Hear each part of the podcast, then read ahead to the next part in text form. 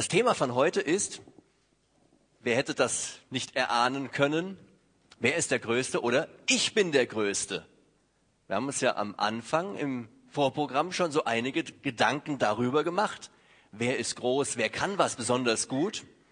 Und das ist so eine Frage, die hat auch die Jünger Jesu beschäftigt. Das finden wir auch wieder in verschiedenen Evangelien. Ich möchte den Text aus dem Lukas-Evangelium lesen. Hier unten in der Ecke steht es noch, Lukas 9, Vers 46 bis 50. Wer seine Bibel dabei hat, kann aufschlagen und kann diese Geschichte mitlesen. Ich gehe auf den Text hier im Lukas-Evangelium ein und so das ein oder andere Detail werde ich auch noch aus einem der anderen Evangelien dann während der Predigt erwähnen. Es stieg aber unter ihnen eine Überlegung auf, wer wohl der Größte unter ihnen sei. Als Jesus aber die Überlegung in ihrem Herzen erkannte, nahm er ein Kind, stellte es neben sich und sprach zu ihnen, Wer dieses Kind aufnehmen wird in meinem Namen, nimmt mich auf, und wer mich aufnehmen wird, nimmt den auf, der mich gesandt hat. Denn wer der Kleinste unter euch allen ist, der ist groß. Johannes aber antwortete, Meister, wir sahen jemand Dämonen austreiben in deinem Namen, und wir wehrten ihm, weil er dir nicht mit uns nachfolgt. Und Jesus sprach zu ihm, wehrt nicht, denn wer nicht gegen euch ist, ist für euch. Das erst einmal dieser Text. Jesus war mit seinen zwölf Jüngern unterwegs, auf dem Weg nach Kapernaum, so hat's Markus geschrieben. Unterwegs ging es heiß her, aber Jesus sollte natürlich nichts mitbekommen von dieser ganzen Geschichte. Es stieg aber unter ihnen eine Überlegung auf, wer wohl der Größte unter ihnen sei. Simon Petrus, Andreas, Jakobus, Johannes, Philippus, Nathanael, Matthäus, Thomas, der andere Jakobus, Simon, Judas Iskariot oder der andere Judas. Wer ist der Größte unter diesen Jüngern? Werfen wir einen ganz kurzen Blick auf die Jünger. Da gibt es einige, die sind ja bei besonders vielen Sachen dabei gewesen. Da war zum Beispiel Petrus, Jakobus und Johannes auf dem Berg bei der Verklärung, was wir vor zwei Wochen gehört haben.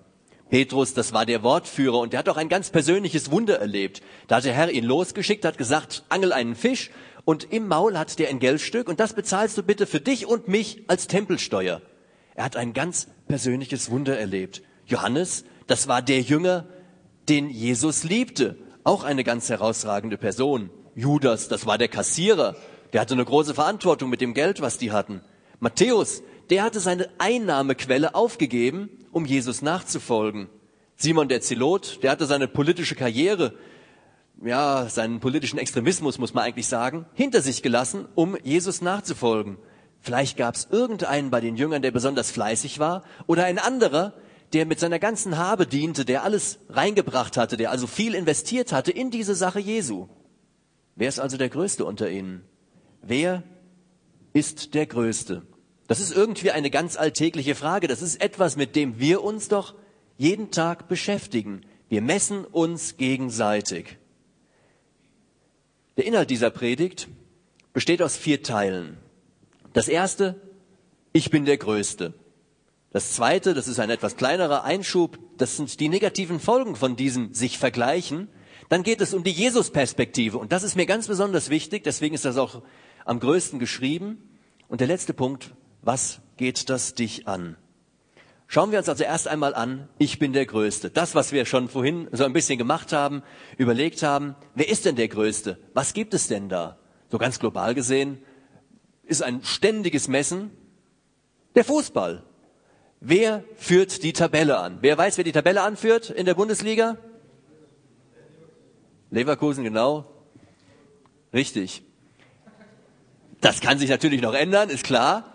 Weiß man noch nicht so ganz genau. Neunter Spieltag. Ich bin überhaupt kein Fußballfan, ich muss das erstmal nachschlagen im Internet. Aber für viele ist das unwahrscheinlich wichtig. Die schauen sich das an, die müssen das wissen. Oder Olympia ist auch so eine Sache, wo sich Nationen messen. Was hat das jetzt ein Gerangel gegeben bei der letzten Wahl? Wer kriegt diesen Zuschlag? Da gab es ja jede Menge Städte, die sich beworben haben. Chicago, Prag, Tokio, Rio de Janeiro, Baku. Weiß einer, wo Baku ist? Aserbaidschan, richtig? also Doha ist vielleicht ein bisschen leichter in Katar. Und wer war noch dabei? Madrid, das weiß jeder, wo es ist. Also, die haben sich alle beworben. Rio hat den Zuschlag bekommen. Und das interessiert Tausende von Menschen, die waren interessiert dafür. Der Präsident von den USA, der fliegt mal eben schnell für ein paar Minuten, um ein paar Minuten hinter Mikro zu stehen, dorthin, um was zu sagen, beschwert sich dann, dass seine Frau erst reden durfte und er hinterher. Da war ihm das auch schon wieder, war er nicht groß genug, weil seine Frau hat ja zuerst gesprochen. Da gibt's viel Stress drum. Wer ist der Größte? Ein ständiges Messen. Das Guinness-Buch der Rekorde, das ist ja voll von wunderbar interessanten Rekorden. Es ist total verrückt. Ich habe mal ein paar nachgeblättert und habe dann gedacht, das ist viel zu viel, das kann ich gar nicht hier alles reinbringen und bin dann doch wieder drüber gegangen. Kommen wir mal in Handel und Industrie. Das ist ein ständiges Wachstum, da ist ein Zwang dahinter, dass man wachsen muss. Ich war immer so erstaunt. Die Katastrophe für ein Unternehmen ist ja nicht, wenn es Verluste macht, sondern die Katastrophe ist, wenn der Gewinn nicht groß genug ausfällt. Dann gibt es nämlich eine Gewinnwarnung und dann gehen die Aktien in den Keller. Die totale Katastrophe. Der Gewinn ist nicht mehr zweistellig. Da macht man sich fast die Hosen voll. Dann gibt es in der Industrie permanent ein Benchmarking. Da vergleicht man sich mit anderen Firmen. Da gibt's riesen Fragebögen, die werden ausgefüllt, dann Vorstellungsrunden etc. Wer ist die beste Firma? Unsere Abteilung, die hat auch schon mal so ein Award gewonnen von Microsoft. Innovativstes Security-Projekt. Tolle Sache. Da hat man etwas, das kann man vorzeigen. Wir haben einen Award. Ja, wofür ist das aber gut? Was bringt uns das alles? Der Slogan von unserer Firma heißt besser, schneller, innovativer. Man braucht das also, um im Wettbewerb bestehen zu können. Wir müssen immer ein bisschen besser sein als die anderen, ein bisschen schneller sein als die anderen und ein paar mehr gute Ideen haben als die anderen. Besser, schneller, innovativer. Euch betrifft es auch an manchen Stellen momentan mit Sicherheit sehr stark. Ihr wollt euch bewerben. Einige von euch, wer ist gerade dabei, sich zu bewerben? Ja, gehen schon so ein paar Hände hoch. Sehr zaghaft. Da schreibt man viele Bewerbungen. Momentan liegen bei mir auf dem Schreibtisch in der Firma auch Bewerbungen. Eine Stelle gibt's und so ein Stapel Bewerbungen dazu. Da muss jemand ausgewählt werden. Nur der Beste siegt. Das tut mir so richtig weh. Also ich habe jetzt bis jetzt mehrere Gespräche geführt nach dem Test, den wir durchgeführt haben. Die würde ich am liebsten alle nehmen. Welchen soll ich denn jetzt nehmen? da muss man sagen, der Beste siegt. Und das ist eine miese Sache. Ja, auch im eigenen Leben, so ganz persönlich für euch, gibt es so eine Art Privatolympiade. Da gehe ich mal davon aus. Jedenfalls, wenn ich mich so betrachte. Der Kampf um Liebe, um Glück, um Familie. Da wird überlegt, was kann ich tun, was ist da noch nicht ganz optimal. Das Messen in der Schule, im Beruf, Beschäftigung mit dem Aussehen, ist alles okay, ist, alles, ist es nicht okay, der andere sieht besser aus als ich, kann ich nicht noch irgendwas machen, oh, ein Hin und Her morgens lange vor dem Spiegel. Dann wie fülle ich meine Freizeit? Was ist mit meinen Freunden? Auch da gibt es immer wieder einen Ran, ein Messen. Für manche ist es auch noch das Streben nach Geld, was wichtig ist. Ein bisschen Reichtum. Ich wäre so gerne Millionär. Wer denkt da nicht schon mal drüber nach, wenn ich den Jackpot knacken würde, was würde ich davon kaufen? So eine dumme Angewohnheit, die ich ab und zu mal hatte. Was würde ich machen, wenn ich jetzt Geld hätte? Man will immer irgendwo cool sein. Man will der Beste sein. Man hat irgendwo den Anspruch, etwas in seinem Leben zu tun. Etwas Besonderes. Etwas, was einen, ja, herausragen lässt aus der Masse, aus den anderen. Seid ehrlich. Fühlt ihr euch wirklich gut dabei, wenn ihr immer diesem Zwang unterliegt, ein permanenter Zwang, ihr müsst gut sein, ihr müsst die Besten sein, damit ihr irgendwo weiterkommen könnt? In dem Text, den ich eben gelesen habe, geht es ja um den Glauben. Also diese Jünger, die haben sich nicht unterhalten, wer von uns hat die stärksten Muskeln, wer kann am längsten an der Wand stehen, wer ist ein paar Zentimeter größer als ein anderer, wer kann die meisten Nachkommastellen von Pi. Nein, da ging es ja um das Glaubensleben. Wer ist der Größte im Reich Gottes? So lesen wir es in einem der anderen Evangelien. Um was wird es da gegangen sein? Im Reich Gottes? Vielleicht um einen Ministerposten, um Ansehen, um Macht, um Ruhm? Wer darf links oder rechts von Jesus sitzen? Das sind ja so hier im Stadtparlament oder sowas, der eine Stuhl für den Bürgermeister ist besonders groß.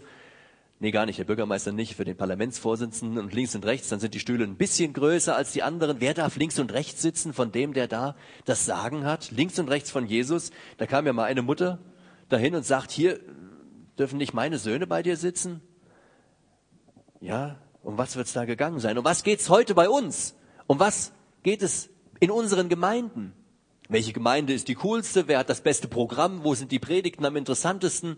Wo sind die Christen die besten? Wer ist fleißig und äh, verteilt Traktate, erzählt den Leuten von Jesus, ist in jeder Stunde da? Was sind das für Sachen, die uns interessieren heute, was unseren Glauben betrifft? Wer einen solchen Druck unterliegt, der hat oft mit negativen Folgen zu kämpfen. Der hat so die ein oder andere Sorgenfalte auf der Stirn. Weiß einer, wer das ist? Stefan Raab? Ich weiß es selber nicht. Also ich dachte nur, ich habe das Bild im Internet gefunden und habe gedacht, ich mache das mal, weil das hat mir irgendwie gut gefallen. Aufgerissene Augen, Sorgenfalten auf der Stirn, negative Folgen im Leben. Das kann einmal eine persönliche Not irgendwo sein, Minderwertigkeitskomplexe, Schuldgefühle, Unzufriedenheiten. Sowas führt häufig zu psychiatrischen Erkrankungen. Das ist ein Problem für viele Leute. Ängste, Zeitverschwendung kann aus diesen Sachen entstehen, wenn man sich dauernd aneinander messen muss. Wenn man immer wieder schaut, was hat der andere besser als ich? Der Nachbar, der neues Auto, muss ich mir auch eins kaufen. Äh, was haben die denn in den Garten gepflanzt? Ich brauche immer drei Reihen mehr und äh, der Baum muss immer ein Stück größer sein als der von dem anderen. Zur Not schneide ich da noch was ab. Oh, welche Zeitverschwendung. Ich sag euch, das ist anstrengend. Und dann kommt vielleicht zum Schluss Lustlosigkeit, Einsamkeit, Frust.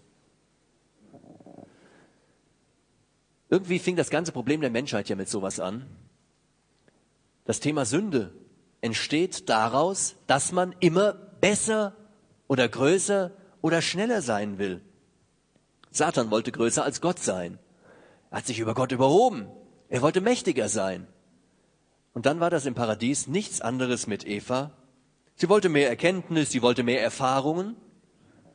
Und so ist das. Das Streben nach Größe, nach Ruhm, nach, nach Macht, das hat in der Regel Sünde zur Folge. Und die Sünde, die ist immer auf der Suche nach noch mehr, nach, nach etwas weiterem. Sie braucht noch etwas. Sie spürt die Leere, ihre Verlorenheit. Und dann findet sie nichts. Und jedes Mal, wenn irgendein Bedürfnis gestillt ist, dann kommt das nächste. Neulich, das war bei uns in der Abteilung, in der Firma, da war einer meiner Leute in der Abteilung, der war ziemlich nachdenklich. Der wollte sich was kaufen, war auch recht teuer. Und dann sage ich, warum kaufst du es denn nicht? Warum, warum willst du es dir denn nicht leisten? Da sagte, hm, ist doch immer das Gleiche. Wenn ich es dann hab, dann will ich wieder irgendwas anderes. Das ist wahr. Wenn ich eine Befriedigung irgendwo gestillt habe, dann brauche ich plötzlich mehr. Immer wieder etwas Neues. Und genau deshalb hat unser Herr auch Sorgenfalten auf der Stirn.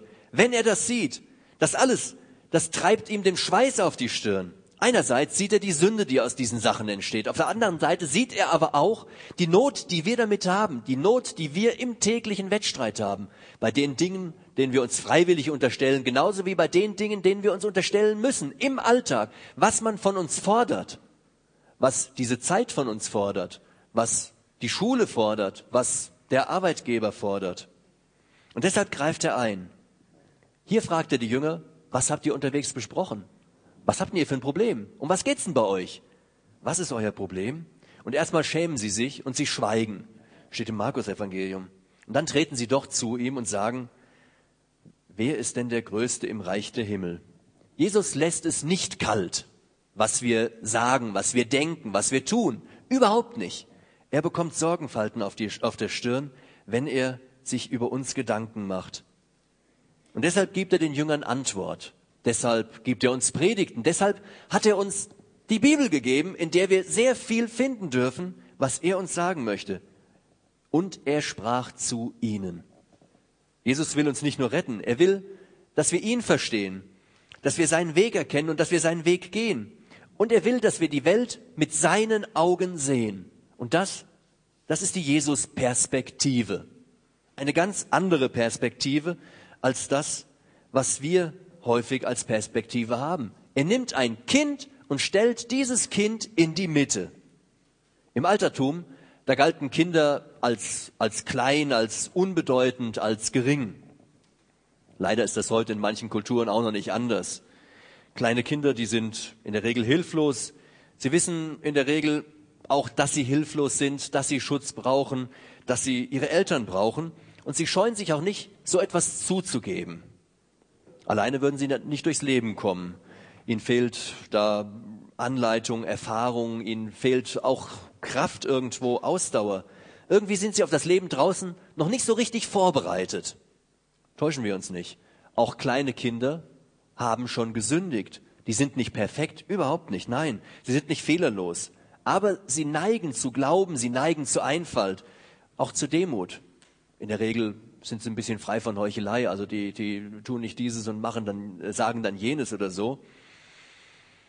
Aber wenn Kinder wissen, dass sie einen Fehler gemacht haben, dann versuchen sie den nicht zu verstecken, außer vor den Eltern. Also unsere versuchen da so einiges, gelingt manchmal nicht so richtig, wenn dann in der Küche alles am Fußboden klebt oder kommt schon mal vor, gell, Hanna? Aber in der Regel sind Kinder ehrlich. Ja, wirklich. Sie sagen, was sie für eine Not haben, was sie für Probleme haben. Bei Erwachsenen ist das irgendwo anders. Erwachsene haben auch da viel viel mehr Schwierigkeiten, ins Reich Gottes zu kommen. Sie haben viel mehr Schwierigkeiten, unseren Herrn anzunehmen, weil sie sich über alles im Kopf machen, überall nochmal Gedanken machen, überall nochmal skeptisch sind, erst noch tausend Ausreden haben und überlegen. Aber hier, wenn Jesus dieses Kind in die Mitte stellt, wenn er dieses Kind in seinen Arm nimmt, dann geht es darum, dass er alle kleinen, hilflosen, arglosen, vielleicht auch naiven Kinder lieb hat und das ist ein Bild dafür, dass er alle armen, schwachen, kranken, kleinen, bedürftigen und unbedeutenden und vielleicht auch vernachlässigten Menschen in die Mitte stellt und lieb hat. Also das Kind ist ein Bild für die Schwachen dieser Welt, für die Kleinen, für die, an denen das Leben irgendwo vorbeigeht. Und dieses Kind, das liebt er. Und da sagt er, dass man ein solches Kind aufnehmen soll, dass man sich um ein solches Kind kümmern soll. Also Jesus hat jetzt dieses Beispielobjekt dahingestellt. Und was will er uns mit diesem Beispielobjekt nun sagen? Das sind zwei Dinge. Das erste, dass wir wie ein Kind werden sollen, dass wir uns so verhalten sollen, dass wir so denken sollen. Und das zweite ist, dass wir eben ein solches Kind aufnehmen sollen. Also erstmal dieser Punkt, wie ein Kind werden. Was bedeutet es, wie ein Kind zu werden? Wenn wir uns das mal so richtig überlegen, was muss ich machen, um ein Kind zu werden? Jesus nahm das Kind in die Arme. Es hat sich nicht gewehrt. Es hat das über sich ergehen lassen. Es ließ sich in die Arme nehmen. Wir weisen häufig ab. Wir trauen uns nicht. Wir trauen uns ja auch als, als Große nicht, manchmal nicht, Jesus in der Öffentlichkeit zu bekennen, uns zu ihm zu stellen. Kinder, die haben da nicht so ein Problem mit. Also, das ist manchmal so ein Bekenntnis fast so peinlich wie der Abschiedskuss von der Mutter, wenn man zur Schule gebracht wird. Zum Glück gibt's heute getönte Scheiben, da sieht man das Drama nicht mehr von allen Seiten, kann man ein bisschen besser sich verstecken. Wenn die Mutter dann kommt, ah, oh, schon wieder, Mama, kannst du mich nicht drei Straßen vorher rauslassen, den Rest kann ich gehen. Es regnet doch, ach, macht gar nichts, ich, ich werde schon wieder trocken. Es ist manchmal doch unwahrscheinlich schwer, sich zu etwas zu bekennen. Kleine Kinder haben so ein Problem nicht. Die bekennen sich ganz einfach zu den Eltern. Besonders kleine die lieben ihre Eltern und die fordern vielleicht auch den Abschiedskuss. Die wollen in den Arm genommen werden, auch direkt vor der Schule. Das ist denen überhaupt kein Problem. Wir sollen werden wie die Kinder. Also wir sollen uns zu Jesus stellen. Ist dir das peinlich? Ist es dir peinlich, dich zu Jesus zu bekennen? Anderen zu sagen, ich gehöre dazu? Also wenn ich ganz ehrlich bin, manchmal ist mir das schon ein bisschen peinlich. Ist nicht immer so ganz einfach. In der Firma, da trifft man manche Leute, denen kann man das einfach, einfach mal eben erzählen. Da sind andere wieder dabei. Da fällt mir das schon ein bisschen schwer, da zu sagen, hier, hör mal, ich sehe das alles ganz anders. Das, was du da gerade erzählt hast, auf mein Leben passt das nicht. So, die Leute in meiner Abteilung, die wissen das. Die wissen, dass die so manche Witze gar nicht erzählen brauchen, wenn ich in der Gegenwart bin. Die haben schon mal irgendwo gelacht, da komme ich dahin, sage ich, und? Was gab's? Hm, nix für dich. Wissen die gleich. Aber bei anderen, da fällt mir das schwer, mich, mich dann mal dazu zu bekennen, zu sagen, hier, das war jetzt nicht das, was ich gerne mache. Manchmal lacht man dann so ein bisschen gezwungen mit, wo man eigentlich viel lieber sich wegdrehen sollte. Also, Gott will auch noch, dass wir anerkennen. Er will, dass wir anerkennen, dass wir klein sind, dass wir das einfach zugeben, dass wir ihn brauchen, weil wir es selber nicht schaffen. Er braucht keine Superhelden, sondern er braucht solche Leute, die ihn brauchen die einfach zugeben, jawohl, ich brauche dich. Diese Haltung ist überhaupt schon mal nötig, um gläubig zu werden. Da muss man ja sagen, ich habe Fehler gemacht in meinem Leben, ich brauche dich. Dazu muss ich mich selber klein machen. Da kann ich nicht mehr sagen, oh, ich, ich bin ich so stark. Nein, überhaupt nicht, sondern man muss ihm sagen, ich bin nicht stark, ich bin schwach, ich brauche dich. Nichts anderes. Aber der Schwerpunkt hier in diesem Evangelium, er liegt nicht so sehr stark auf dem, dass wir werden sollen wie ein Kind, sondern der Schwerpunkt liegt noch mehr auf dem Aufnehmen des Kindes. Wer dieses Kind aufnehmen wird in meinem Namen, nimmt mich auf. Und wer mich aufnehmen wird, nimmt den auf, der mich gesandt hat. Also, Jesus nahm dieses Kind, schob das neben sich in die Mitte, nahm es in die Arme. Das ist weit mehr als ein Beispiel. Also er zeigt hier ja ganz praktisch, er mag dieses Kind. Er mag die sozial Schwachen, die Armen, die Hilflosen, vielleicht auch die ausgestoßenen Menschen. Er akzeptiert diese Menschen nicht nur irgendwo am Rande seiner Reiseroute, er zieht da so lang und dann stehen die da hinten, oh, Hauptsache weit weg. Nein, er akzeptiert sie in seinem Leben, in seiner Gegenwart, in seiner Nähe, in seinem Arm. Steht mal alle auf. Gerade mal alle. Und jetzt stellt euch mal vor, was müsst ihr machen, wenn ihr so ein kleines Kind bei euch habt? Lina, kommst du mal gerade zu mir? Ich stelle mich mal hier vorne hin. Also, kleines Kind. Was müsst ihr machen, wenn ihr dieses kleine Kind in den Arm nehmen wollt? Ja, macht mal. Wie geht das? Ah. Ist nicht so ganz einfach, oder? Ihr kommt alle irgendwie nicht runter. Kann das sein?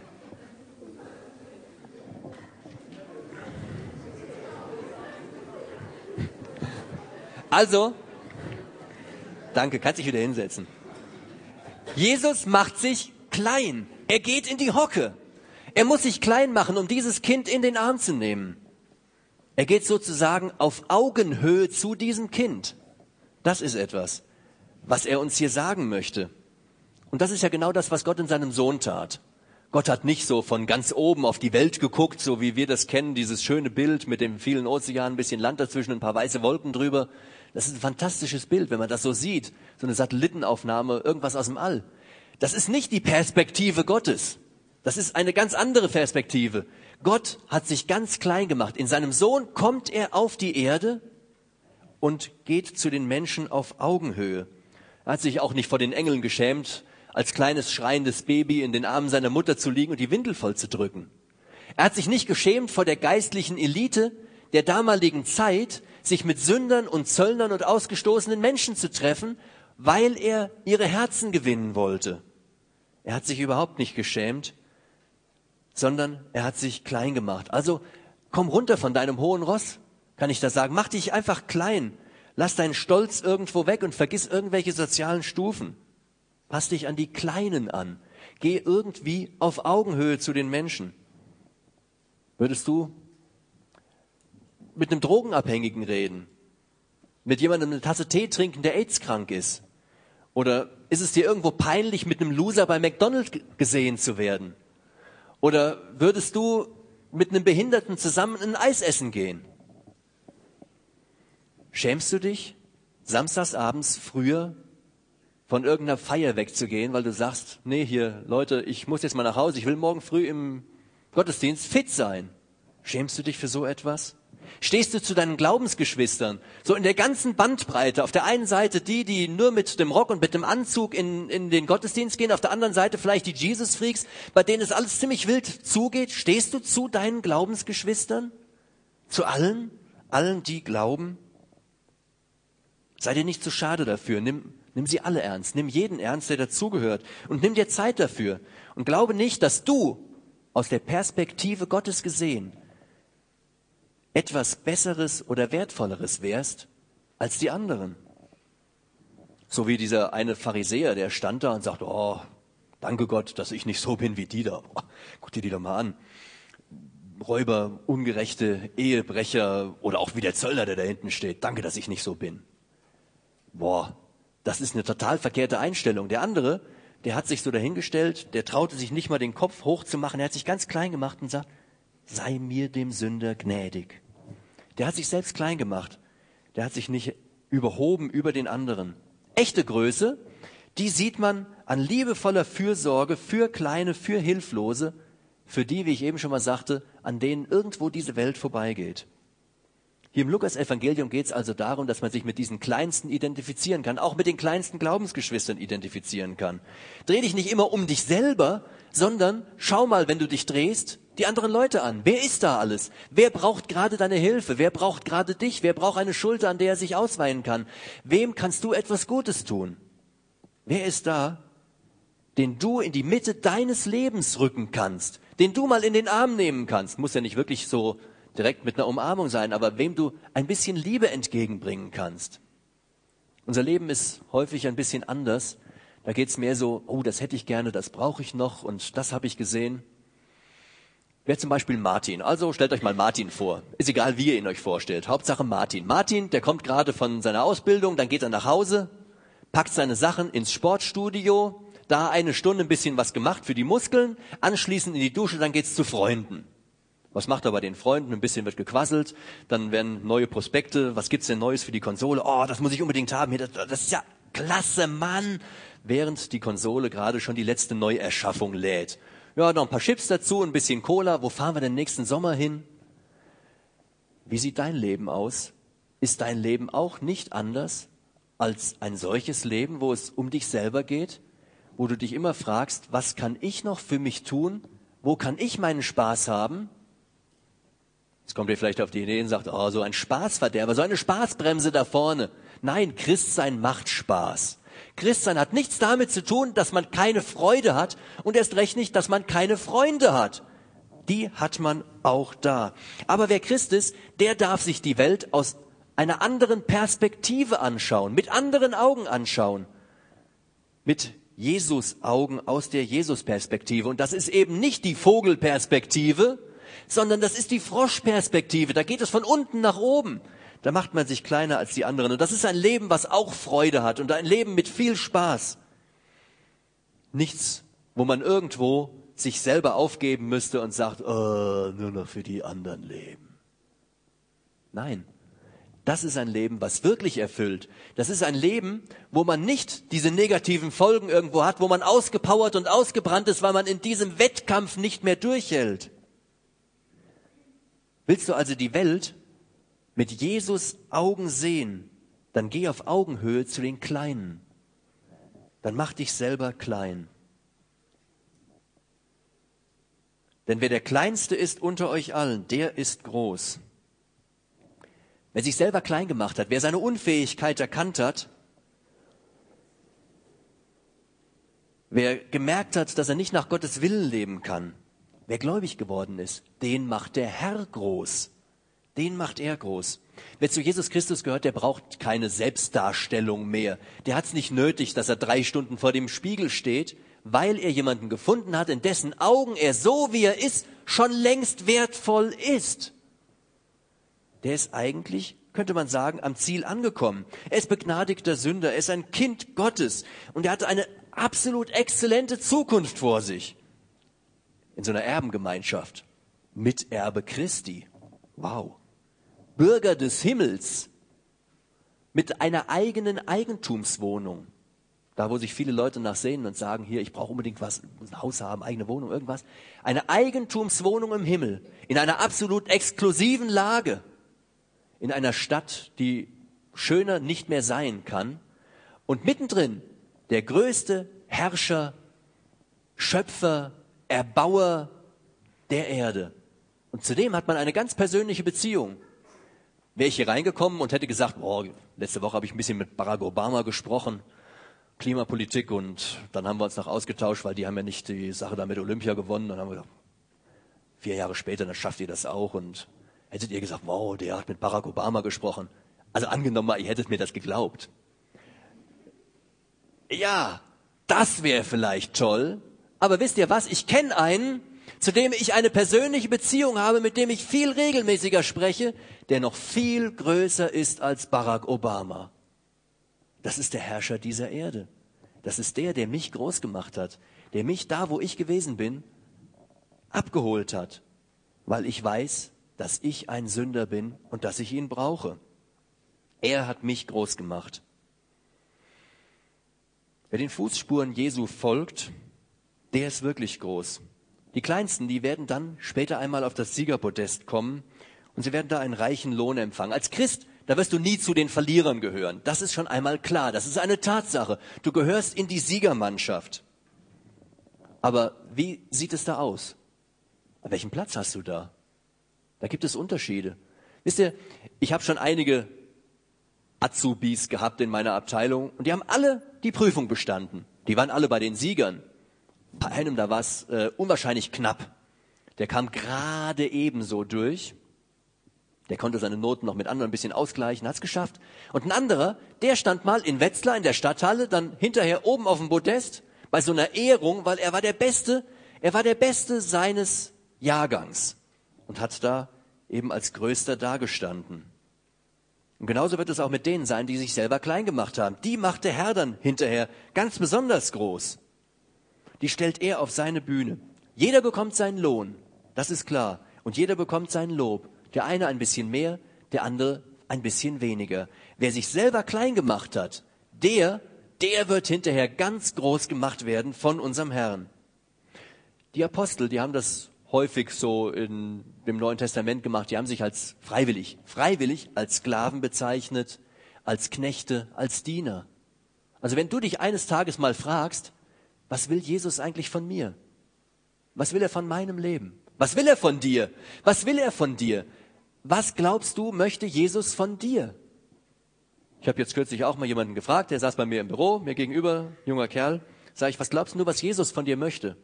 Er überlegte mal, oh, ist schwer, dass ich gehorsam bin. Hm. Ja, Gehorsam ist ja immer ganz schön, aber das ist mit Sicherheit äh, nicht das Erste, was der Herr haben möchte, dass ich gehorsam bin. Das klingt so ein bisschen nach diesem drohenden Zeigefinger. Nein, er möchte, dass du anerkennst, dass du nichts bist. Das ist das allererste. Das möchte er von dir. Und dann gibt es noch etwas, was er möchte. Er möchte von dir, dass du dich klein machst, dass du auf die untere Stufe gehst. Er hat das vorgemacht. Er hat gesagt, folgt meinen Fußspuren. Mach dich einfach klein. Geh auf Augenhöhe mit den Leuten. In deiner Nähe. Mit den Leuten, die du siehst. Mit den Leuten, die du kennst. Tu etwas für diesen Herrn. Das will er von dir. Da brauchst du nicht lange suchen und fragen. Er will nicht, dass wir uns groß machen, dass wir uns erheben, sondern er, er will uns groß machen. Dieser letzte Punkt, was geht es dich an, betrifft diese letzten beiden Verse von dem Text, 49 und 50. Also da hatte Johannes so ein bisschen Probleme mit der ganzen Geschichte. Jetzt war ja das geklärt in dieser Truppe, das waren diese Jünger und wer ist der Größte und ach, wer der Kleinste von euch ist, der ist der Größte. Das war geklärt. Aber wie sieht's jetzt mit den anderen aus? Da war also einer, der hatte Dämonen ausgetrieben im Namen Jesu und dann sind die Jünger hingegangen und haben gesagt, also so geht das ja nicht. Du gehörst nicht in unsere Gemeinde, also lass das mal schön. Ja, da sagt Jesus, nee, hindert den nicht da dran. Wenn er nicht, wenn er nicht gegen euch ist, dann ist er für euch. Also sei nicht neidisch auf die Erfolge von anderen und nörgel nicht dran herum. Alle, die für Jesus arbeiten und es recht die, bei denen sich irgendetwas im Leben tut, bei denen sich etwas zeigt, gehören dazu egal zu welcher Gemeinde sie gehören, egal ob sie ganz fleißig jeden Sonntag gehen oder nicht gehen. Jeder gehört dazu. Und solche Leute kann man nicht einfach rausschmeißen. Habt ein Herz für jeden. Aber als Petrus später noch einmal fragt, warum auch der andere Jünger, der da auch nachfolgte, Jesus nachfolgt, sagt Jesus, was geht es dich an? Folge du mir nach. Und das ist hier der Fokus, der wichtig ist. Was geht es dich an? Lass doch den anderen machen, was er macht. Das ist seine eigene Verantwortung, die er vor Gott hat. Wir messen uns immer wieder an den anderen Leuten. Also, die anderen machen das aber so oder so, die anderen haben auch eine schlechte Note, die haben aber das gemacht, der äh, geht sonntags in die Kirche, macht das so, der macht das aber so. Wir haben immer Probleme damit. Und dann meinen wir häufig, dass wir das vielleicht besser machen, dass wir besser sind. Was geht es dich an? Dein Leben ist dein Leben und das geht dich an. Das ist eben die Frage, die er dir stellt. Hast du dich klein gemacht?